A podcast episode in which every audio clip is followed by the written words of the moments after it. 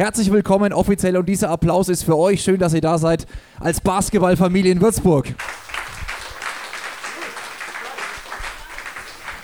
Ganz offiziell willkommen natürlich zum Start, sage ich erstmal an alle Fans, die heute da sind, direkt nach der Arbeit hierher gekommen. Der ein oder andere noch in Dienstkleidung, das sieht man auch. Willkommen natürlich auch an alle Mitarbeiter, die heute auch direkt aus dem Office rübergekommen sind. Auch ein paar Spieler müssten da sein, jawohl, an der Bar schon der Joe, sieht man ja gleich alkoholfrei, ne? Der Couch ist da. Man schaut schon gleich, Dennis Wucherer. In diesem Sinne, Prost, Joe ist auch Nils mit dabei. Schön, dass ihr alle da seid. Äh, die ganzen Kollegen natürlich und auch alle Gäste, die sonst im Coolman sich denken, was passiert hier. Ja, willkommen in Würzburg. Äh, wir haben heute den S. Oliver Würzburg Basketball-Podcast von Radio Gong und S. Oliver Würzburg und wollen heute eben über alles Mögliche reden, aber auch ein bisschen über Personen, die viel natürlich machen an dieser Stelle, bevor ich es vergesse, ich bin so ein Mann, der das immer schnell vergisst, mal einen großen Applaus an das Team von Coolmans, dass wir das heute hier machen dürfen. Chicken Wings für 10,99, das hört sich sehr gut an. Und ähm, nachdem wir auch hier schon eine schöne Saisonverabschiedung letztes Mal hatten, haben wir uns gedacht, jetzt machen wir mal was Neues. Und deswegen dieser Podcast, dieses Fan-Treffen. Und ich denke, so Stück für Stück sind auch 99% der Tische schon besetzt. Der ein oder andere, der nachzügelt und nachkommt, den dürfen wir dann gleich auch begrüßen. Ja, ich setze mich jetzt schon mal in meine Position. auch ganz ungewohnt. Nur für euch, also wenn man bei uns im Radio Gong Studio sitzt, es ist ein bisschen schizophren. Wenn man Witz macht, dann lacht kein Mensch. Man sitzt immer ganz alleine, deswegen so unter Beobachtung moderieren. Normalerweise brülle ich in der Halle ins Mikro, jetzt hier so zu moderieren, das wird ein bisschen schwer. Aber ich hoffe, ihr nehmt mir das auch alle nicht krumm, wenn da mal was daneben geht. Was zum Trinken mal in diesem Sinne. Vielleicht stoßen wir einmal kurz an, so als gutes Zeichen schon mal, wer was zum Trinken hat. Jawohl, die Gläser hoch. In diesem Sinne auf euch. Und wir wollen so ein bisschen auch Leute kennenlernen, die sonst vielleicht im Basketballmodus nicht so kennenlernbar sind. Deswegen freue ich mich sehr, dass wir als ersten Gast bei Straight Out of Würzburg Live jemanden haben, mit dem wir sehr viel über Basketball reden können, weil Basketball ist in seiner DNA wie äh, nichts anderes. Also ich glaube, die roten Blutkörperchen bei ihm, die haben so ein Basketballmuster. Und deswegen freue ich mich, dass ihr jetzt auch mit einem großen Applaus unseren Head Coach auf der Bühne begrüßen dürft. Hier ist für uns Dennis Wucherer.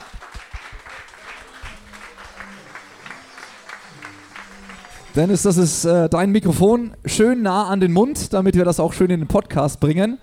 Und bevor ich jetzt unseren Coach vorstelle, bitte ich um ein bisschen Ruhe, denn tatsächlich stellt sich jetzt unser Coach Dennis Bucherer selbst vor. Zur kurzen Erklärung. Ich habe den Text für Dennis geschrieben. Wer sich jetzt wundert, warum er ab und zu mal schmunzelt, also ich habe seinen Lebenslauf geschrieben und er liest ihn gerade auch zum ersten Mal vor. Deswegen ist da der ein oder andere Schmunzler dabei. Ich bin Dennis Wucherer, 37 Jahre alt und positiv Basketball verrückt. Der Sport begleitet mich schon seit ich klein bin. 46 bin ich übrigens. Der Bas Basketball-Internat, ach, das muss Langen gewesen sein. War mein Bruder, egal. Ähm, Highschool, ja, in Florida, äh, dann ein bisschen Profi und jetzt Coach. Nach einem Jahr beim TV Langen hat 1992 eine unglaubliche Zeit bei Bayer Leverkusen angefangen, gekrönt von Meisterschaften und Pokalsiegen. 1993 schrieb ich mein Abitur und zog dieses einer Teilnahme an der Europameisterschaft vor. Deutschland gewann Gold aber alles hat seine Zeit. Der Basketball hat mich durch Europa geführt als Profi in Deutschland, Italien, Belgien und als Nationalspieler mit Dirk Nowitzki und Co. an meiner Seite. In dieser Zeit ist viel passiert, auf und neben dem Feld. In Italien habe ich eines Nachts durch Zufall Bruce Willis in einem Club getroffen. Wer das Duell an der Bar gewonnen hat, darf ich nicht verraten. Ich sage nur Yippie, yay, yay, Schweinebacke. Ich weiß aber auch, dass es als Profi nicht immer rund läuft. Hier in Würzburg habe ich nach einigen Verletzungen versucht, wieder Anschluss zu finden und ohne jegliches Gehalt gespielt. Gepennt habe ich damals beim Teamkameraden und guten Kumpel Deman Green auf der Couch. Danach ging es nach Frankfurt, wieder Leverkusen, dann Treviso und Ostende. Am Ende waren es 323 Länderspiele, eine 14 Europameisterschaft, ein eine Meisterschaft in der belgischen Liga, vier deutsche Meistertitel und zwei Pokalsiege als Spieler. Dazwischen gab es noch irgendwann mal zwei Spiele hintereinander mit einem Triple-Double. War schon nicht ganz schlecht. Jetzt bin ich Coach und da habe ich noch einiges vor. Angefangen hat die Trainerkarriere übrigens auch bei Bayer Leverkusen mit der U19. Dann kam ein Anruf von Dirk Bauermann. Ich durfte die U20-Nationalmannschaft coachen und ihm bei Europameisterschaft 2009 und bei der Weltmeisterschaft 2010 mit den großen Jungs als Assistenzcoach zur Seite stehen. Als Dirk dann zu den Bayern ging, war ich auch dort sein Co-Trainer. Zweite Seite. Der nächste Schritt war der zum Head Coach. Die Möglichkeit boten mir die Gießen 46ers erst in der Pro A und dann in der Easy Credit BBL. Gleich in der ersten BBL-Saison wurde ich zum Trainer des deutschen Teams beim All-Star-Spiel gewählt und wir haben es als erste Truppe geschafft, die Auswahl der besten Ausländer der Liga zu besiegen. Während Dirk Baumann in Würzburg coachte, ging es für mich für ein Jahr nach Köln. Würzburg war aber durch meinen Bruder Nico und seine Familie, die hier seit Jahrzehnten leben, weiterhin auf dem Schirm. Dann kam die Chance, mich bei S. Oliver Würzburg zu beweisen und so hat mich der Basketball zurück an den Main und anschließend wieder einmal durch halb Europa geführt. Wir haben es bald geschafft. Und auch wenn es letztes Jahr wehgetan hat, dass wir den FIBA Europe Cup in eigener Halle nicht gewinnen konnten und dann auch die Playoffs knapp verpasst haben, wir sind und bleiben ein Club mit Ambitionen. Wir wollen hier in Würzburg emotionale Basketballerlebnisse schaffen, mit großem Zusammenhalt, Leidenschaft für das Spiel und mit dem Willen, immer alles zu geben und immer besser zu werden. So wollen wir die Herzen der Menschen in Würzburg und der gesamten Region erobern. Und ich als Headcoach gehe mit gutem Beispiel voran. Großen Applaus, der Lebenslauf von Dennis Wucherer. Ja, vielen Dank dafür. Dennis, erstmal natürlich, jetzt musst du den Lehrer spielen. War da alles korrekt oder war da eins, zwei Fehler drin? Ne, das war schon, glaube ich, im, im Großen und Ganzen inhaltlich ganz korrekt. Ja, war gut. Also die Geschichte mit Bruce Willis gab es wirklich. Die gab es in der Tat. Ja, ja, wir waren, ähm, ich habe da in Mailand gespielt und ähm, Mailand gibt es zweimal im Jahr die, die Fashion Week und da ist ähm, irgendwie alles da, was, was wichtig ist oder glaubt wichtig zu sein. Und, und da waren wir mit unserer Mannschaft abends unterwegs und ähm, da war Bruce und Bruce hat ein paar große Jungs gesehen und, und gemerkt, dass die alle irgendwie Englisch reden und ja, dann haben wir, haben wir, haben wir mit ihm gesoffen. Aber also da hat, äh, also wir haben keine Chance gehabt. Bruce war der Letzte, der steht. Als ich die Geschichte von dir und Demont Green gelesen habe, ich muss ehrlich zugeben, ich hatte die vorher nicht gekannt. Da habe ich kurz gedacht, oha, also war ein Detail, wo ich gesagt habe, das muss jetzt für mich mal mit rein. Ähm, es stand auch noch was dabei von Tütensuppen und Co., aber war das wirklich so hart damals? Das ist ein bisschen übertrieben. Ich habe ja vorher schon ein bisschen Geld verdient, auch in Leverkusen und auch in Italien. Ähm, aber das war halt irgendwie angelegt und, und nicht. Ähm, äh, es war nicht ge, da, da, geplant, äh, da, dass ich da irgendwie das, das bräuchte. Aber ähm, wie das eben so im, im Profisport ist, das kann dann auch manchmal relativ schnell gehen. Ähm, ich war drei Jahre in Italien und habe mich dummerweise ähm, am Ende der dritten Saison ähm, sämtliche Bänder im Fuß gerissen und dann, dann war das Timing ein bisschen schwierig. Plötzlich bist du verletzt, ähm, schaffst im Sommer auch den Sprung in die Nationalmannschaft nicht äh, wo ich irgendwie auch so acht bis zehn Jahre fester Bestandteil war.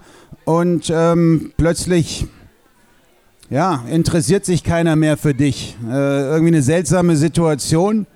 Ähm, drei Jahre im Ausland gespielt, dachte, jetzt wird es Zeit zurückzukommen, aber ähm, in, in Deutschland wird mit, ich glaube, das war damals auch die Zeit, wo so mit acht bis zehn Ausländern gerne mal gespielt wurde. Ähm, und, und plötzlich hast du eben keinen Job. Ne? Und, ähm, aber auch das gehört eben zum Profi, Tum dazu und ähm, habe die Chance hier genutzt und, und von Würzburg ging es dann nochmal zurück und die letzten fünf Jahre waren dann noch ganz ordentlich. Sehr gut, also die Tütensuppen kannst du trotzdem noch sehen? Nee. okay, klare Antwort. Ähm, kommen wir mal zur WM. Ähm, du hast selber angesprochen, Nationalspieler gewesen auch viel. Jetzt im Sommer großes Tovabo, ich nenne es positiv, was Magenta Sport da auf die Beine gestellt hat. Es war alles darauf ausgerichtet, Stars wie Maxi Kleber, den wir in Würzburg natürlich auch verfolgen, nachts anzugucken, diese Spiele zu sehen und alles und dann passiert in Anführungsstrichen nichts, also im Sinne von, dass es einfach nicht geklappt hat bei denen. Du warst ja selbst auch Spieler, wenn du jetzt mal die Mannschaft von damals anguckst und die Mannschaft, die dieses Jahr bei der WM angetreten ist. Was sind da für dich die größten Unterschiede gewesen? Ähm, ja, also 2005, als wir die, die, die Silbermedaille da in, in, in ähm, Belgrad, dann war das, das Endturnier gewonnen haben, ja, da, da war ich und, und viele andere, wir waren so ein bisschen Beiwerk. Ne? Dirk Nowitzki hat eine unfassbare, unfassbare Europameisterschaft gespielt. Und all die anderen, Demar Green, Robser Garrett, ähm, Pascal Roller, Femerling, Steven Arik Babu war dabei. Ähm, ja, wir haben so ein bisschen mitgespielt. Also eigentlich haben wir verteidigt, weil das war, das war jetzt nicht die Stärke des großen Blonden. Und ähm, er hat dafür gesorgt, dass wir vorne die Spiele gewinnen. Ähm, und das hat sich natürlich total verändert. Also wenn sich die Nationalmannschaft in diesem Sommer angeguckt hat, mit wie viel individuellem Talent sie gesegnet ist, ähm, wie viele tolle Spieler wir mittlerweile in Deutschland haben, wie viele tolle Spieler es dann auch nicht geschafft haben, in die Nationalmannschaft reinzukommen. Ähm, das ist natürlich eine ganz andere Nummer und spricht eigentlich auch für den deutschen Basketball, dass ähm, die Talentförderung äh, in den letzten 10 Jahre, 15 Jahre funktioniert, dass da ein großer Markt an tollen Spielern hinterherkommt und die deutsche Nationalmannschaft, auch wenn das jetzt diesen Sommer nicht funktioniert hat, aus den verschiedensten Gründen, dass die in den nächsten Jahren, ähm, glaube ich, eine, eine ganz große Zukunft haben. So ein Typ wie du, hätte er denen vielleicht gut getan? Ja, ich, ich, ja vielleicht hat ein Typ tatsächlich gefehlt. Ähm, Andererseits, ähm, du hast ihn gerade angesprochen, Maxi Kleber ist ein Typ. Ne? Der hat den Sommer über hier in Würzburg verbracht viel und war bei uns in der Trainingshalle. Und wer den trainieren sieht und beobachtet, ähm, der Junge wirft, wirft kaum einen Wurf vorbei. Ne? Also der Junge kann wirklich werfen und dann die Mannschaft spielen zu sehen und so ein Typ wie Maxi Kleber, der nie einen Rhythmus findet, nie irgendwie ins Spiel eingebunden ist, ähm, das hat dann schon ein bisschen wehgetan. Aber ich glaube, ähm, die Verantwortlichen werden da ihre Lehren ziehen. Ich glaube, ähm, diese, diese vielen PS haben sie nicht auf die Bahn bekommen. Diese Mischung aus NBA und europäisch, das hat auch irgendwie nicht funktioniert. Ähm, bei anderen Mannschaften hat das ein bisschen besser funktioniert. Ähm, ich glaube, wenn man so viel Talent und so viel Potenzial in einer Mannschaft hat, so viele tolle Basketballer wie Deutschland dieses Jahr, dann ähm, wird das auch in den nächsten Jahren funktionieren, erfolgreich sein. Du bist selbst Trainer, du warst Nationalspieler und wir haben im ähm, Basketball-Podcast Abteilung Basketball, der eine oder andere von Magenta Sport äh, wird den auch schon gehört haben, mal reingehört. Mike Körner und äh, Alex äh, Dechand haben da was ganz Spezielles gesagt. Wir hören mal kurz rein und versuchen die Aussage von Buschi, der angerufen wurde, mal kurz zu kommentieren, denn er hat etwas relativ scharfes formuliert. Vielleicht, wenn wir alle kurz ein bisschen still sind, müsste es eigentlich auch durchkommen. Ich muss jetzt einen Schnitt machen, das, das passt so nicht. Wenn ich äh, im eigenen Land 2021 vor Augen habe und wirklich auch sowieso ja nur temporär dann nochmal mhm. große Aufmerksamkeit bekommen will und auch ein positives Bild abgeben will, dann muss diese Mannschaft ein anderes Erscheinungsbild haben. Und da würde ich jetzt ganz klipp und klar ansetzen und würde sagen, da müssen Veränderungen her. Du würdest also auf Dennis Schröder verzichten? Ja, mhm. ganz klipp und klar. Also ähm, das hat aber nichts damit zu tun, dass der Junge nicht ein überragender Basketballer ist. Passt auch in das äh, System NBA. Also ich erspare mir an dieser Stelle ganz bewusst den Vergleich zu Dirk Nowitzki. Stichwort äh, Besenkammer in Velschat damals in Serbien.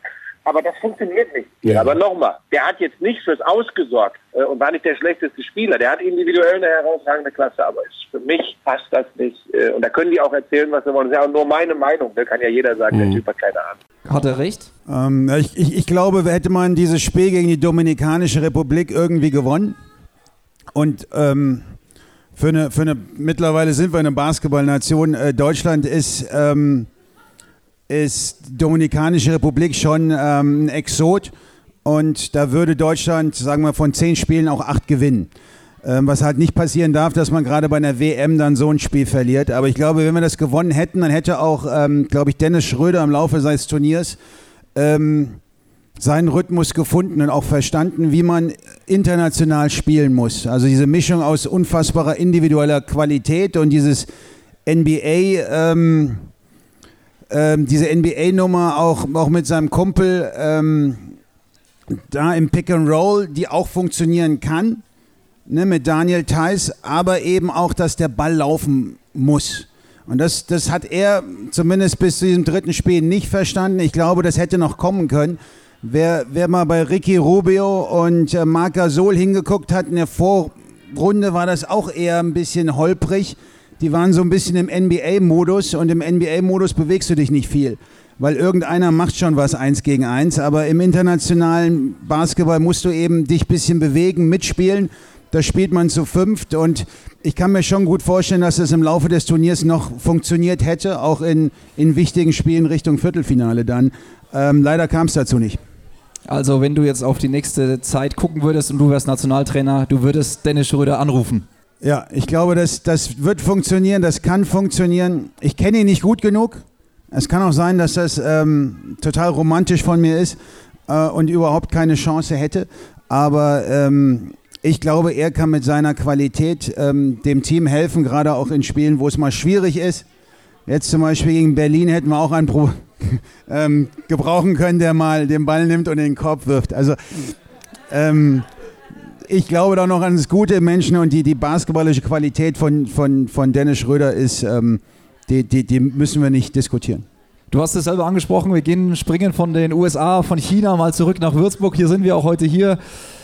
Wie zufrieden bist du denn mit dem Saisonstart? Ich meine, äh, lief besser als letzte Saison, definitiv. Der erste Saisonsieg kam schneller. Äh, jetzt ein kleiner Dämpfer, aber auch gegen perfekt eingestellte Berliner. Wenn du jetzt ein Fazit ziehen müsstest, wie fällt's aus?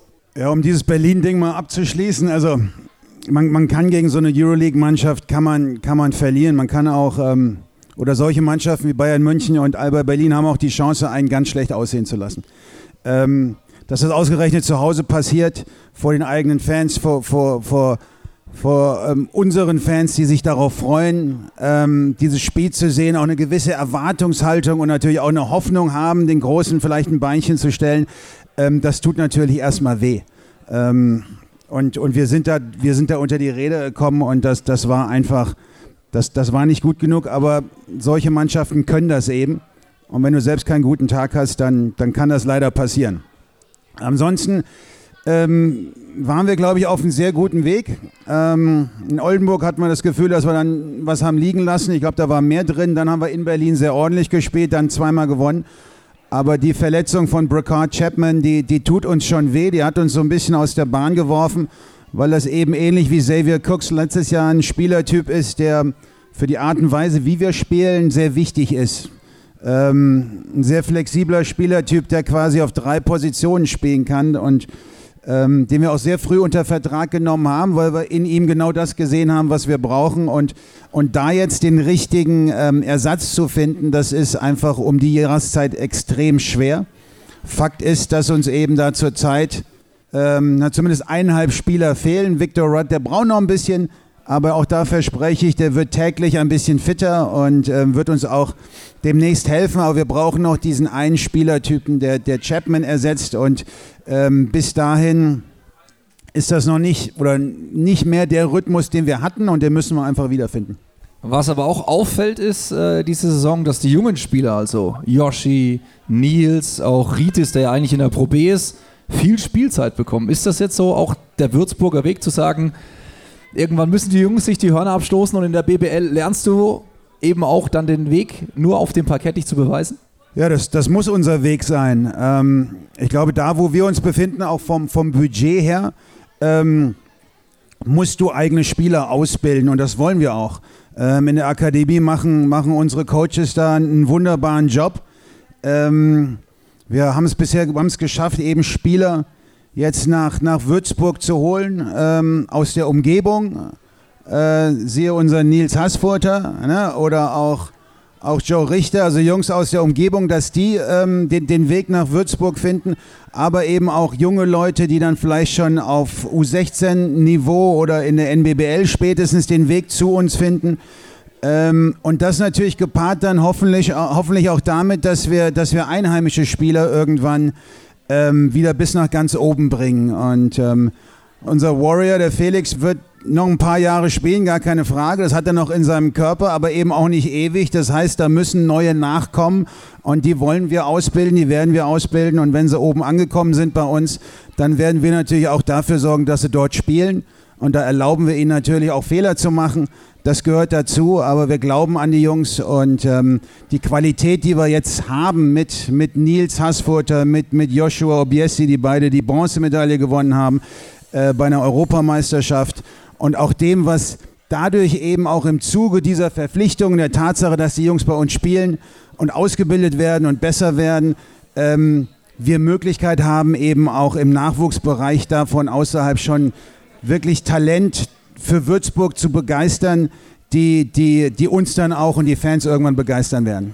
Du warst selbst auch ein äh, junger Spieler, der früher auch äh, in der Bundesliga spielen durfte kennst die Situation auch, wenn man da als junger Spieler, man will ja auch alles richtig machen und ist dann manchmal vielleicht der Druck, den man einen selber sich macht und der Druck ist ja auch nicht gering, der noch von außen kommt, manchmal zu hoch, musst du da als Trainer vielleicht auch ab und zu mal andere Knöpfe drücken als nur diesen Knopf. Druck in diesem Sinne, im wahrsten Sinne des Wortes, damit auch bei diesen jungen Spielern einfach auch manchmal die Leichtigkeit kommt, die manchen jungen Spieler auch so gut tut. Ja, also zu meiner Zeit war das sehr viel einfacher. Also wenn du Nationalspieler warst, noch einer der besseren in, in, deiner, ähm, in deinem Jahrgang, so wie das Yoshi und auch, auch ähm, Nils sind, äh, dann bist, hast du die Mannschaften ausgesucht. Ne? Damals gab es eben Bayer Leverkusen als, als die beste Mannschaft, die wollten mich. Irgendein anderer ist nach Berlin, ein anderer ist nach Hagen, einer nach Bamberg und irgendeiner nach Bayreuth. Also, und, und damals gab es eben auch nur zwei Ausländer pro Mannschaft. Sprich, du hattest eben als deutschen Spieler, hattest du von Anfang an viel mehr Zeit, viel mehr, viel weniger Druck auch. Ähm, und man hat dir die Zeit gegeben, sich da in Ruhe da oben dran zu gewöhnen. Und äh, wenn du für Bayer Leverkusen spielst, so wie ich, mit, mit Spielern wie Henning Hanisch, Mike Koch, ähm, Chris Welp und, und den Amerikanern, die wir hatten, und kleine Brockhoff, Deuster, und du viele Spiele gewinnst, um nicht zu sagen fast alles gewinnst, ähm, da ist es natürlich auch für, für junge Spieler deutlich einfacher, da ohne Druck einfach mal drauf loszuspielen. Das hat sich ein bisschen verändert. Ähm, dadurch, dass wir sechs Ausländer haben, ähm, ist die Athletik in der Bundesliga extrem hoch geworden, hat sich verändert. Ähm, und da brauchen junge Spieler, 17-, 18-Jährige in der Regel noch ähm, drei bis vier Jahre, bis sie sich an die BBL gewöhnt haben. Ähm, das, was, was amerikanische Spieler auf dem College vier Jahre lang machen, das muss man ihnen ja auch erstmal geben, diese Zeit. Ähm, und insofern ist das, ein, ähm, ist das ein Prozess, der ein bisschen Zeit braucht. Aber ähm, auch wenn es dann mal vielleicht nicht ganz so gut läuft, es ist wichtig, dass wir eben der Coach natürlich und der Coaching-Staff sich so ein bisschen um die Jungs kümmert, auch noch zusätzliche Einheiten zu schieben, bisschen individuelle Betreuung natürlich, bisschen mehr hin und wieder mal in der Pro B mitspielen, das tut auch gut. Aber dann ist es wichtig, so wie jetzt zum Beispiel am, am Sonntag einen, einen Kapitän zu haben, den Cameron Wells, der sich sofort neben den Jungen sitzt, setzt, ähm, nachdem ich ihn auswechseln musste und, und gut auf ihn einredet und für ihn da ist, ihn nicht alleine lässt. Ähm, und, und genau so werden diese Jungs eben dann auch irgendwann zu den Großen, die, ja, die wir in ihnen sehen. Ich denke, das ist ein kleiner Applaus wert für alle. Ein paar sind ja auch da von den Jugendlichen. Jugendlichen, ich sage es nochmal ganz bewusst, von unseren jungen Wilden.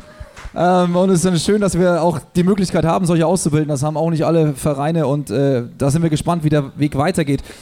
Ein was ist, glaube ich, dass vielen Fans auf den Nägel brennt, ist dieses, dieses Puzzleteil zu finden, das Brackert jetzt ersetzt. Das ist ja unglaublich schwer, weil Brackert ist ja auch hier operiert worden, er will schnell wieder zurückkommen. Auf der anderen Seite brauchst du ja einen Spieler, der ja in das System reinpasst, weil fast jedes System war mit Brackert oder für Brackert teilweise. Das ist ja schier eine Aufgabe, die nicht zu lösen ist, oder so ein Puzzleteil zu finden. Wir hoffen schon, dass wir es äh, hinbekommen. Ähm ich beobachte ja auch äh, Gresche schon die ganze Zeit, ob man mal wieder auf sein Telefon guckt, auf eins seiner drei, die er in der Hand hat. Und guck, ob da die Nachricht kommt, auf die wir warten. Also wir sind natürlich dran. Wir haben da schon einen, einen am Haken, aber den müssen wir eben noch aus dem Wasser ziehen. Ähm, und und, und wenn, wir den, wenn wir den wirklich an Land ziehen, dann ist das einer, der zu uns passt. Und ähm, dann wissen wir auch, dass wir wieder die Qualität ähm, haben werden in den, in den Spielen, die, die wir am Anfang der Saison auch in der Vorbereitung gezeigt haben und die wir brauchen, um, um erfolgreich zu spielen. Ähm, sollte das nicht klappen, gibt es immer noch Plan B und C, aber in der Tat ist es gerade nicht so einfach, ähm, da den richtigen zu finden. Und ähm, da lassen wir uns bewusst Zeit, vielleicht auch gar nicht schlecht, dass jetzt diese Spiele mit Berlin und München zwei sind, die, ähm, auch wenn unsere Fans natürlich wollen, dass wir jedes Spiel gewinnen, ist klar, wir wollen das auch, aber die, die man dann vielleicht nicht unbedingt gewinnen muss. Jetzt, bevor ich, ich habe noch eine Frage, aber ein was muss ich dich nochmal fragen, weil diese Geschichte geistert schon so ein bisschen auch, also auch als Audiofile wieder durchs Netz. Ähm, wir hören mal ganz kurz rein die Geschichte mit den großen Blonden, wie du ihn genannt hast. Äh, es gab ein wunderschönes Video letztes Jahr, als er sich verabschiedet hat und da hast du in einem wunderschönen Interview folgenden Satz gesagt zu der kuriosesten Situation, die du mit Dirk Nowitzki hattest. Ich habe Dirk schon unter die Bar kotzen sehen und gleichzeitig oben die nächste Runde bestellen sehen. Eine Meisterleistung. Was gab's? Was ist bestellt worden? Das war eine Runde Schatz, also irgendwas Kleines, Kurzes, wahrscheinlich Tequila und es war nicht die erste Runde, es war wahrscheinlich die siebte oder achte. Jetzt müssen wir schon mal nachfragen. Nicht jeder von uns hatte die Ehre, schon mal mit Dirk Nowitzki so hart an der Bar zu feiern. Was war das für eine Situation? Kannst du uns da mehr sagen? Erstmal könnte man meinen, dass ich Alkoholiker bin, ne? mit Bruce Willis und mit Dirk. Ähm, ja, Dirk ist Dirk. Also wenn Dirk was macht, dann macht das eben richtig. Ne? Also das, ähm, und wenn gefeiert wird, dann feiert er eben auch richtig. So halbe Sachen, die kennt er nicht. Und ähm, dementsprechend auch da, ich glaube, es war mit der Nationalmannschaft irgendwo, waren wir auf Reisen. Ähm, das, das tut ihm, ihm weniger weh als allen anderen um ihn rum. Und äh, das, das Frustrierende ist, nach so einer Nacht, und das ist tatsächlich passiert, dass am nächsten Morgen der Dirk der Erste in der Halle ist, ähm, während wir wirklich noch zu kämpfen haben, überhaupt aus dem Bett zu kommen, ähm, schwitzt er schon wieder alles raus und gibt 100 Prozent, äh, wie er es einfach immer macht. Und äh, das, das macht den Dirk aus und das hat ihn natürlich auch zu dem gemacht, was er, was er ist. Die letzte Frage sind äh, zwei Parallelen. Ähm, auch er ist Vater, du bist auch Vater und jetzt kommt's. Viele im Team werden langsam Väter. Das hat angefangen, wie man so schön sagt. Der eine oder andere ist schon zweifacher Vater. Dann äh, ganz frisch Luke Fischer, der gleich auch hochkommen wird. Gibt es den sogenannten Daddy Boost wirklich? Weil zum Beispiel alias Luke Fischer, ich meine, die Stimmung und vor allem das Spiel in Bayreuth, das war schon beeindruckend. Gibt es diesen Daddy Boost? Ja, ich hoffe. Ja, da, da, da scheinen ja noch ein paar Braten in der Röhre zu sein hier bei unseren Jungs. Bei den Jungs hoffentlich nicht. in der Familie. Ja. Ähm, ich weiß nicht, ob das für oder gegen Würzburg spricht. Ja? Ob's, ob's, ob man hier wenig Zeit für anderes hat. Oder, aber ja, ich freue mich für die Jungs. Wir haben natürlich auch ein paar Jungs, die so an der 30 kratzen oder in die, in die Richtung gehen.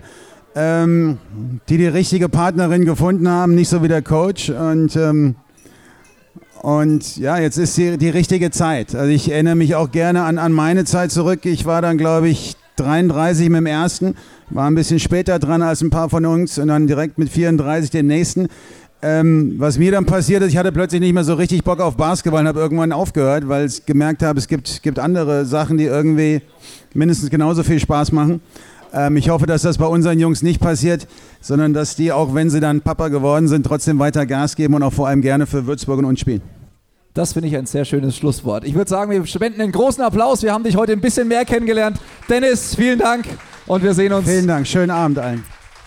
Dennis Wucherer, Head Coach, das Mikrofon lasse ich kurz da.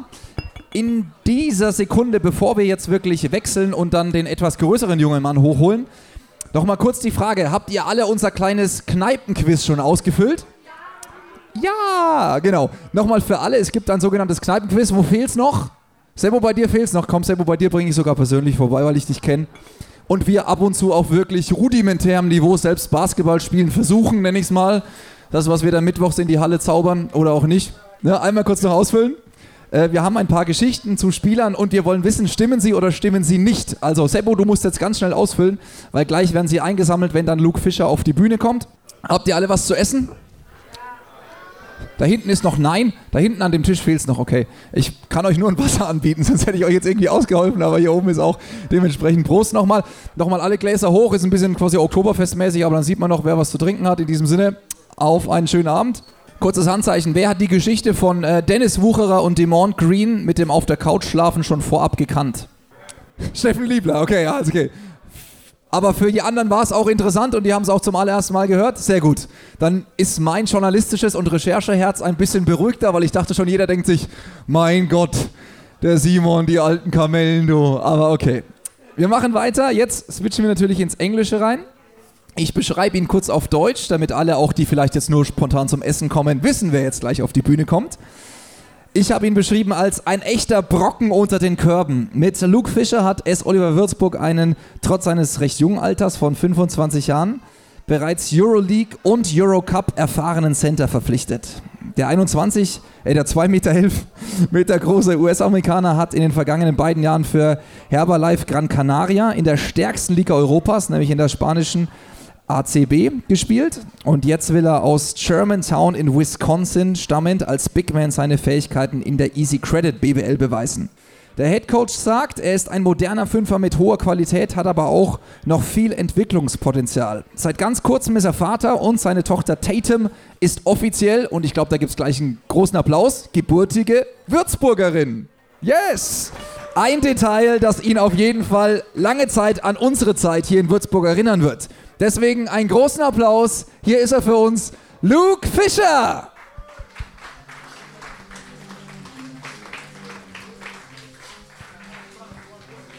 Now we switch to English. Um, first of all, um, you're dead now for about two weeks. How much sleep do you get? Uh, definitely more than my wife, but um, not not too much. But she's been doing great. She she knows that I need sleep for my job, and uh, she she's been amazing so far. But um, we've seen you taking some afternoon naps on your wife's Instagram uh, account, so this is kind of uh, close time to your uh, daughter. Yes, yes. I mean, I gotta take the nap when I can get them because you never know when uh, when you're not going to be able to. So You were born in Germantown, officially, and now you're playing in a Germantown. So, what do you miss here from back home, and of course, uh, what do you like about your new home here in Würzburg? you know they're they're very similar, honestly. Um, the the food here is, is great. Like I, I love I love German food. Always have. Being from Wisconsin, um, it's a very German area. Um, so so the food is, is very similar. Um, but uh, you know there's so many so many comparisons and, and similarities to to both my home and, and my new home. So it, it's been great. I love it here. Favorite dish? German? Oh, those are a lot. I mean, schnitzel's always always great. Um, Schnitzel, of course. I- the the brat the bratwurst. and, Bratwurst. uh, yeah. So In, Ger in Würzburg, it's called geknickte mit. You, can you say it? Geknickte no, mit? no. Let's try. Oh, geknickte mit. Geklickter mit. Perfekt. Einmal auf dem Marktplatz, jawohl. Dann bekommst du, genau. So, um, your parents uh, from Germantown already visit our beautiful town? Yes, What they were. did they say? They, they loved it. They uh, you know they came here the the day a couple days after my daughter was born, um, and they would get in their car and go explore, and they would go to um, the, The castle? Yes, the castle, uh, the the city center, everything. They to, they actually went to Rothenburg as well, so they they loved everything about it here. So it's a good place for your family now. Yeah. Yes. Wonderful. Wonderful. Yeah. Let's talk a little bit about more you and your uh, history. You played for uh, Marquette College, like Dwayne Wade. Yes. Yeah. Uh, in Milwaukee, Wisconsin, your home state, and your coach in college used to be a player and assistant coach from the legendary Coach K. Yeah. So, if you would compare Coach K from Duke University to uh, Dennis Wucherer, what's the biggest difference? Oh man, uh, I think Coach K is a lot scarier. Um, I, I've never met him personally, but the stories I've heard are are crazy. He's uh, a great coach, but um, you know it, it takes a special player to, to play for him. So I've heard. So Can you compare the style of playing, college basketball and German league basketball? yeah, uh, in college they uh, it's very structured. Like the the coaches want you to do exactly what they say, uh, and in Germany, uh, you know, coach gives us freedom, and he says you gotta you gotta see what's going on. Um, so it, I think it's better here. You you understand the game more. You you see how how things are going on, and you make decisions. It's not so uh, structured. It's it's more more free. You played also in the Spanish league, in the Spanish sun in Gran Canaria. now you're in freezing cold Germany. Um, what's the biggest difference between the two leagues, the Spanish league and the German league? Yeah, I think I think th- I think they're very similar. Honestly, um, both very competitive. I think in Spain, uh, it's it's definitely. I think the teams like to go up and down. They like to play really fast, um, and I, I think it's easy for me because that's how we like to play as, a team. We like to play really fast and we like to get the ball up and down the floor. But I know not all teams in Germany like to play that way. Um, so luckily, I, I fit in really well with our team and, and can continue that right now. Um, from your point of view as a player, what's the biggest difference between the way Spanish clubs treat their players and the German clubs? Is there a difference? Yeah, you know, I think I think our club is very organized. They they are on top of everything. If you need something, you ask for it, and and they'll get it done. Um, and you know, in, in Spain, it's a very relaxed culture, especially in Gran Canaria. Everyone is is you know living on the beach, and um, you know they, they like they like to take their time with things. It's a, it's a big travel sport for German tourists too. So did you have time to travel there? Yes, yeah. So some, you know, when we would have off days, um, the south part of Gran Canaria is, is a tourist spot. A lot of Germans. We ran a lot, met a lot of Germans, um, but it was 45 minutes away, and it was you know beautiful, 23 degrees every single day, and um, there was hotels and pools, and obviously the ocean. So whenever we could, we would could we would try to go down there and, and hang out. Any recommendations if anybody is planning a holiday to go to Gran Canaria? What would you do first? Oh, I would, I would start, I would start in the south in Mas Palomas, if anyone's ever heard of Mas Palomas, and then get a car and, and go explore. There's there's a huge mountain in the middle. Um, you can take a hike, you can walk. It's everywhere you go in, in Gran Canaria. Truly is beautiful. How good is your Spanish? It's not good. but I have no Spanish word for talk to you. So, um, but um, you were a member of a EuroLeague team, um, so you traveled a lot through Europe. Um, do you want to reach this level again and play again, again in the strongest European competition? A- absolutely. I think I think as a player, everyone wants to play at, at the highest level, and EuroLeague is the highest level in Europe. Um, great teams, great players, uh, and it's it's a lot of fun. Um, I mean, the the games are high high level, very competitive.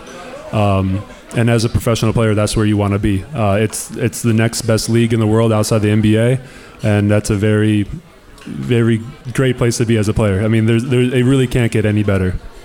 So we have uh, some fan questions for you. Uh, they asked us on Instagram. So let's see what right. you will answer. It's all it's okay. So first question from Seb Semilia89. What was the biggest factor for your decision to come to Würzburg? Yeah, I think um, you know I, I got injured last year, so we were kind of waiting to see what what teams were interested in me, and I think a lot of teams were kind of scared to to pursue me because of my injury.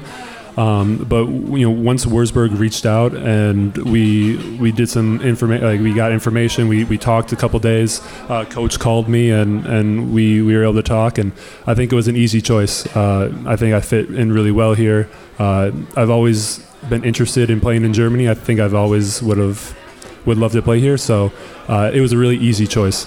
I mean, you're from Germantown. You have to play in the German absolutely, league. I guess. Absolutely. Okay, so the next question is from a guy called on Instagram Skylar Bolin 12. is he here, Skylar? Yeah. so his question is: Have you got pooped on you by your baby girl yet? I not yet, not yet, but uh, it's been very close. Very, it will be soon. So Skylar, watch out. He has that to look It's forward to. It's coming to you yes, too, couple so- months. So um, the next question is from Mucky Smucky. It sounds very cool. German Instagram names to speak in English. Mucky Schmucky would be on German. So it's uh, what's your personal goal for this season right now?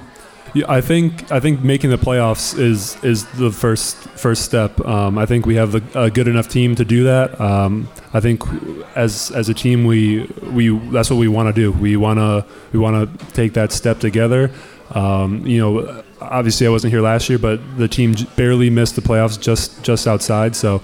Um, and, and for looking forward as this organization making the playoffs and moving on to next year playing hopefully in another European competition would be would be huge. So two questions left. The next one is from Nevlin van Kampen. What are your pre-game rituals? Are there any of them? Not not a lot for me. Um, I, I you know I like to. I don't. I don't like to get. Some guys like to warm up for like two hours before the game. Um, I like to to warm up just over an hour and and really really get warm up fast. You know, like not not take a lot of time. Um, so I, I don't really have any specific, but um, yeah, sorry, not not, not allowed. A, a lot of uh, cuddling right now. Yes, Alright. yes. Yeah. yeah. So uh, last question is this is the funniest question of all. So I'm very uh, excited to hear this. What's your third favorite dinosaur? Third favorite dinosaur. um, do you know a pterodactyl? Of course. The, yes, the flying one. So that I think I, my my little nephew would be very proud of me right now. He's a big dinosaur fan. He's so teaching you a lot of yes, he is. He is. So that's.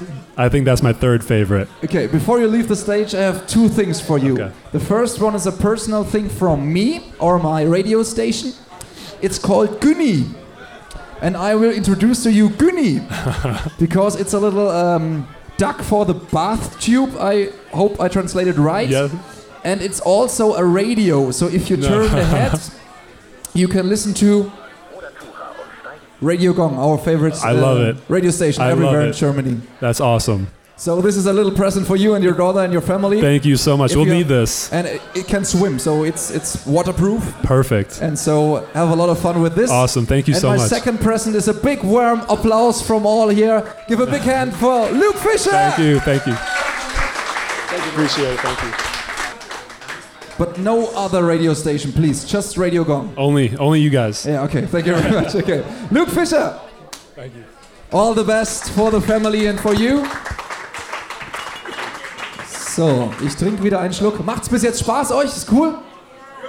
Ja? Sehr gut. Ich bin sehr gespannt, wie das sich im Radio dann auch anhören wird. Und jetzt gibt's was, was die Berliner nicht mehr machen können. Die können vielleicht gegen uns mit 100 gewinnen, aber die können auf keinen Fall mehr die, den Kapitän der Cheerleader auf eine Bühne holen für einen Talk. aber wir können es. Dementsprechend neues Teil des Teams. In diesem Fall einen großen Applaus für Irina von den S. Oliver Würzburg Dancers. So, ganz wichtig, äh, von Anfang an haben wir es auch gesagt, ihr seid äh, Teil des Teams, ihr trainiert bei uns im Trainingszentrum. Ich weiß, morgen gibt es eine kleine Fitnesseinheit mit unserem Athletikcoach, ja? Weißt du schon, was da auf euch zukommt, oder? Okay. Nee, also ich habe den Philipp gerade eben getroffen, aber er macht ein Überraschungsprogramm. Extra anstrengend für die Mädels. Ich glaube, es gibt keine, keine Gnade, wie ich Philipp kenne. Wart ihr schon mal in dieser minus 83 Grad Kammer? Tja, da. Möchten wir aber gern. Eine langhaarige Person auf der Bühne hat es schon gemacht, als kleinen Tipp. Nein, aber kommen wir zu euch. Ähm, ganz wichtig natürlich, der erste Auftritt. Ihr habt ganz lang trainiert, seit März hattet ihr trainiert bis zum allerersten Auftritt in der Halle. Wie war das Gefühl so ganz kurz vorher, bevor ihr jetzt wusstet, jetzt geht's los? Erster Auftritt in der BBL?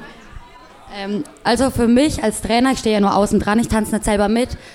Ich weiß nicht, ob ich nervöser bin als die Mädels, aber ich, ich schwitze immer so arg, ich sag's ehrlich.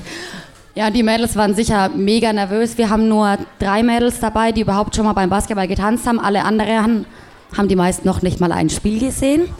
Deswegen waren sie dementsprechend nervös, aber für den ersten Auftritt haben sie es ganz gut gemeistert, denke ich. Fand ich auch. Lange Zeit hatten wir mal Tanzgruppen, dann äh, keine Cheerleader, mal wieder eine Tanzschule. Jetzt haben wir wieder endlich eigene Cheerleader. Ähm, eine Szene, die mir noch im Kopf ist, ist das Göttingen-Spiel. Das war das erste Heimspiel. Da ist dann leider irgendwie die Shotclock ausgefallen und keiner wusste, was wir machen. Dann haben wir mal Musik gespielt und dann war es gut, dass ihr einfach auch da wart. Äh, war das auch der Moment? Ich meine, der, der Fanblock auch da hat durchgesungen. Da hat auch jeder gemerkt, okay, da ist jetzt der Fanblock. Dann kamt ihr in die Halle. Da hat auch jeder gemerkt, okay, die Cheerleader sind jetzt da, um auch die Stimmung hochzuhalten. Wie hast du den Moment noch in Erinnerung? Ja, War das also- so das erste richtige Ankommen?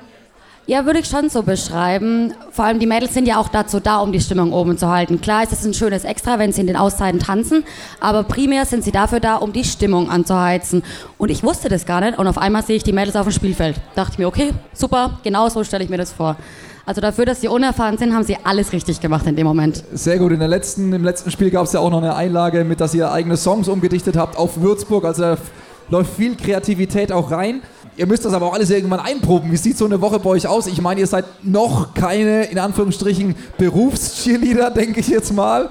Das heißt, äh, aus welchen Berufen kommen die Mädels und wie sieht so eine Woche eigentlich auch aus? Also die Woche ist so, dass wir Montag und Donnerstag Training machen, ungefähr mal zweieinhalb Stunden. Plus dann halt, wenn Heimspiel ist, kommt es auch noch dazu. Wir treffen uns in der Regel zwischen drei und vier Stunden vor dem Spiel, machen halt Stellprobe.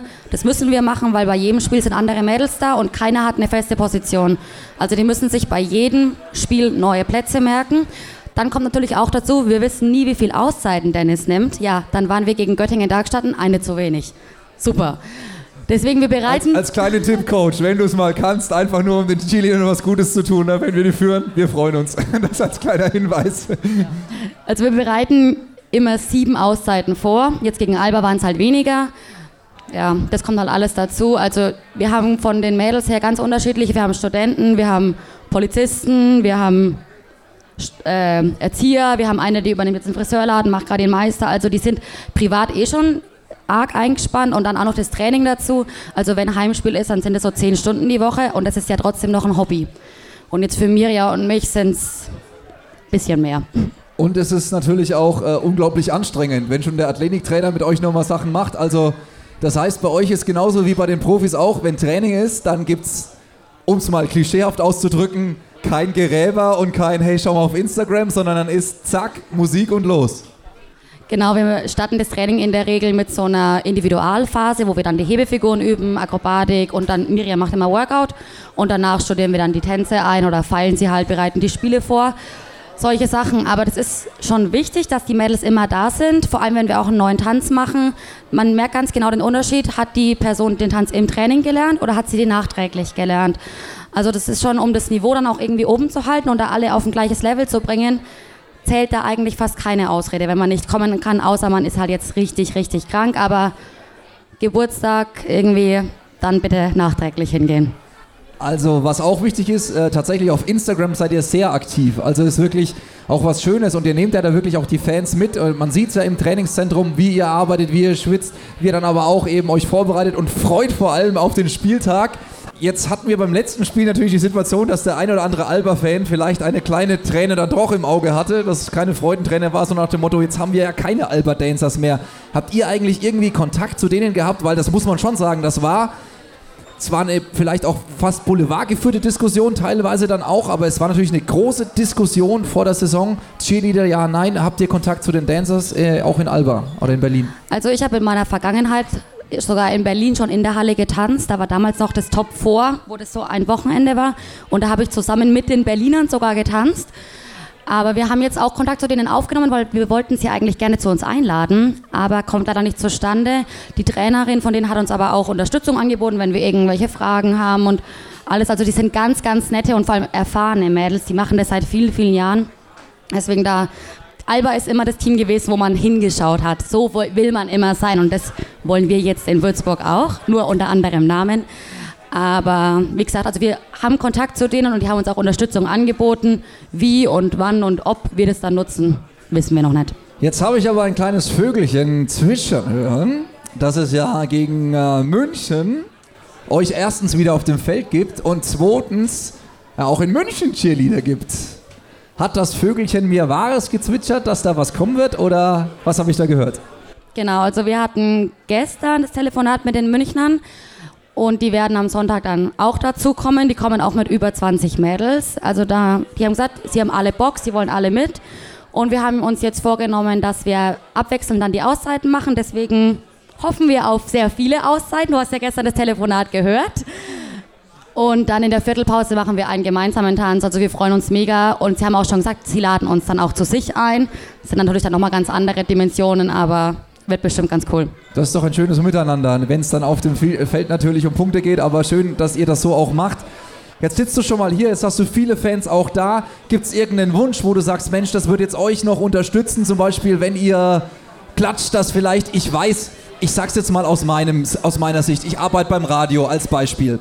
Wenn wir beim Radio eine Reise verlosen, also zum Beispiel zu Dirk Nowitzki mit allem drum und dran und ich würde im Radio sagen, herzlichen Glückwunsch, du hast gewonnen, eine Reise nach Dallas inklusive Flug, du triffst Dirk Nowitzki, Maxi Kleber, alles drum und dran, du darfst auf dem Feld stehen und noch einen fetten Mietwagen gibt's obendrauf. Was sagst du? Wenn ich das live on air sagen würde, dann würde der fränkische, typische fränkische Gewinner antworten mit Darf ich meine Frau mitnehmen? Das, das meinen die Franken im ersten Sinne nicht böse. Der Franke will halt rausholen, was geht, aber der Franke an sich ist vielleicht jetzt nicht derjenige wie im Rheinland, wenn es zum Schunkeln geht, dass er plötzlich aufsteht, die Oma nebendran abbusselt und äh, sein, sein, sein Toupet äh, aufs Spielfeld schmeißt.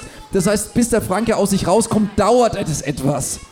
Gibt es von euch jetzt vielleicht so den Wunsch, dass das ein oder andere Mal, wenn bei euch die Pompoms oben zusammenklatschen, dass da vielleicht der ein oder andere nochmal mitklatscht? Habe ich das richtig so gesehen ab und zu? Ja. Also genau das ist ja auch der Sinn der Sache. Die Mädels machen vor, die Fans machen nach. Also wenn die Mädels klatschen, sollten auch alle anderen klatschen.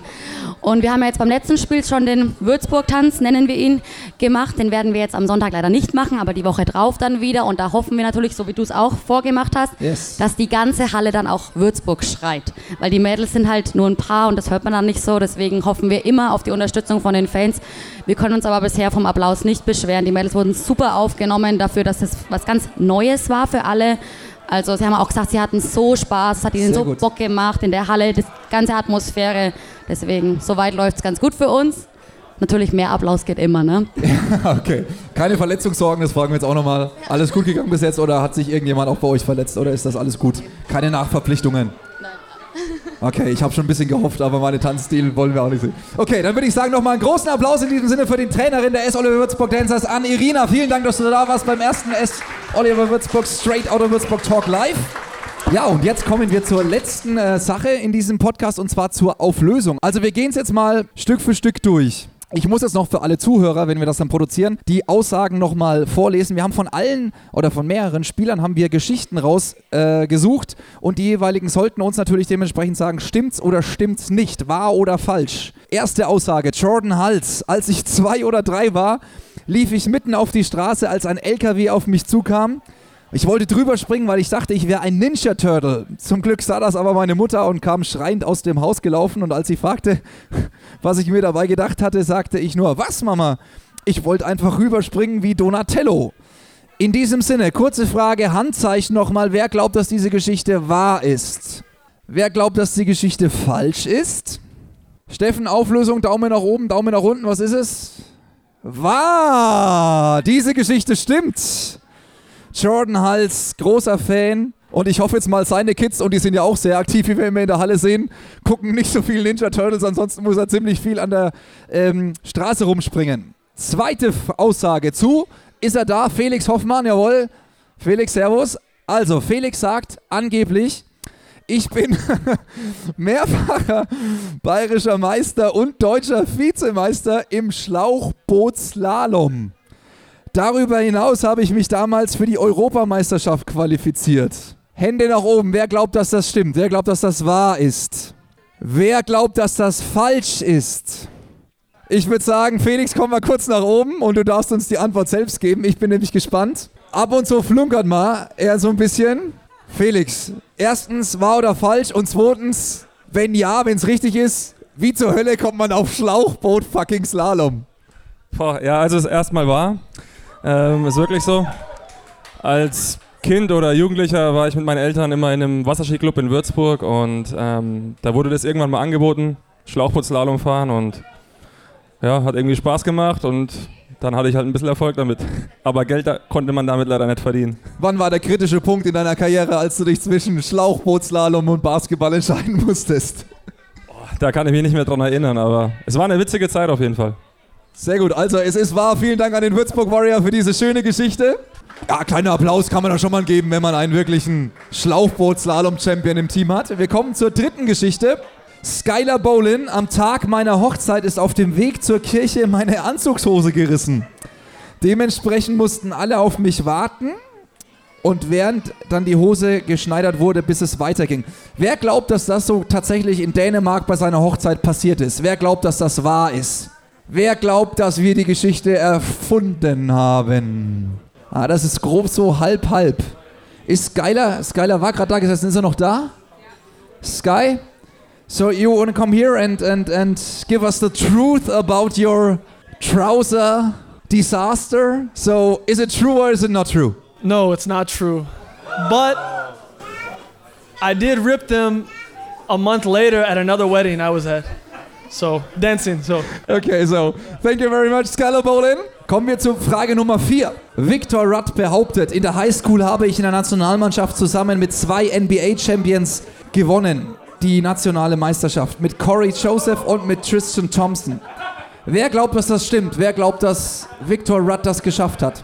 Wer glaubt, dass Victor Rudd da ein bisschen geflunkert hat? Oh, auch ausgeglichen, Steffen. Daumen hoch, Daumen runter.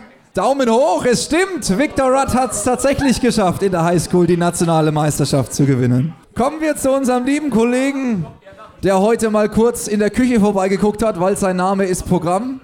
Na, das war jetzt ein richtig schlechter Radiowitz. Das merkt man. Da lacht gerade keiner. Deswegen sind wir immer alleine. Flo Koch, bist du da, Flo? Ja. Warst du in der Küche? Nein. Ah, da lacht er nur. Flo, komm mal kurz auf die Bühne. Währenddessen lade ich deine Geschichte schon mal ins Mikrofon. Die Geschichte ist, vor jedem Spiel habe ich ein bestimmtes Ritual. Ich schlafe nämlich genau 50 Minuten und danach geht sofort auf in die Turnhölle. Flo, verrat uns kurz. Gibt es das oder gibt es dieses Ritual nicht? Äh, Schöner Kommentar von äh, rechts, das waren 45 Minuten. Nee, nee ist, äh, ist nicht richtig, stimmt nicht. Also ich mache tatsächlich Mittagsschlaf, aber so genau bin ich nicht. Hast du irgendein anderes Ritual vor dem Spiel, wenn wir dich schon hier haben? Nee, eigentlich nicht. Also, Rechter Schuh zuerst, linker Schuh zuerst. Nee. Immer nee. die gleichen Socken. So verrückt bin ich nicht. Ne? Im, immer dasselbe Pissoir in der Turnhölle. Alles schon erlebt. Aber nee, äh, ich bin da äh, relativ flexibel. Sehr gut. Vielen Dank, Flo. Schön, dass du auch da bist. Und jetzt kommen wir zur letzten Aussage von Yoshi Objesse. Yoshi hat gesagt, beim ersten Heimspiel in der Saison gegen Göttingen habe ich beim Freiwurf aus Versehen angefangen zu tanzen, weil mein Lieblingssong kam. Wer glaubt, dass Yoshi tatsächlich auf dem Spielfeld getanzt hat? Hand nach oben. Wer glaubt, dass das erstunken und erlogen ist? Wir hören mal ganz kurz rein in die zweite Ausgabe von Straight Outta Würzburg. Da war er nämlich zu Gast und da hat er Folgendes gesagt. Wir müssen wieder kurz ein bisschen still sein, das kommt von meinem Handy. Und wir hören mal rein, was Yoshi gesagt hat. Old Town Road, äh, letztes Mal, als es kam, bin ich, habe ich sogar ziemlich äh, getanzt aus Versehen äh, beim Freiwurfwerfen, weil es, der Song hat einfach, ist einfach entspannt und ist ganz cool. Du hast in der Halle getanzt? Ich habe in der Halle getanzt. Ich, weiß, ihr- ich glaube, niemand hat es gemerkt. Also ein paar, paar Fans haben es gemerkt, die haben mir, haben mir geschrieben dann, äh, dass ich bei dem Song irgendwie angefangen habe zu tanzen. Also, in diesem Sinne ist es tatsächlich wahr. Jetzt habe ich hier alle, die tatsächlich fünf von sechs richtig haben. Wir haben drei Gewinne hier, aber wir haben, ich zähle es mal nach, eins, zwei, drei, vier, fünf, die richtig getippt haben. Das müssen wir jetzt auslosen und dementsprechend, wir haben eine kleine Glücksfee. Ich komme mal hier runter, sonst schaue ich noch größer aus. So, mit dem Papa zusammen. Willst du einmal an einem Blatt ziehen? Schau mal, zieh mal einmal an irgendein. Einmal Stopp. Jawohl! Nummer eins. Sehr gut, legen wir zur Seite. Das gleiche nochmal. Du musst versuchen, genau. Jawohl! Da, ganz außen, sehr gut. Und ich mische nochmal durch. Wer Gewinner Nummer drei ist? Tadadata. Drei Spitzen gehen nach oben und unsere Glücksfee greift zu dem hier. Sehr gut. Dann einen großen Applaus für unsere kleine Glücksfee. Wie heißt sie denn? Wie heißt du? Wie heißt du denn? Annika. Annika, das hast du gut gemacht. Einmal High Five. Jawohl. Sehr gut. Also, Annika, großen Applaus und wir nehmen die Gewinner mit nach oben und ich lese sie vor und ihr dürft natürlich nach vorne kommen. Das war's. Ich bin jetzt ein bisschen platt, weil es so schnell dann auch ging. Deswegen würde ich jetzt gerne einen kurzen Applaus von euch bekommen. Wenn ihr gar nicht klatscht, machen wir das nie mehr. Wenn ihr ein bisschen klatscht, dann äh, muss ich noch zwei Bier vorher trinken, dass es noch ein bisschen lustiger wird. Und wenn es laut ist, dann wiederholen wir das gerne natürlich mit eurem Feedback. Wir bleiben jetzt auch hier. Ihr könnt die Trainer ansprechen, ihr könnt die Spieler ansprechen und auch mich ansprechen. Deswegen jetzt das Applausbarometer für Straight Outta Würzburg live im Kulmens.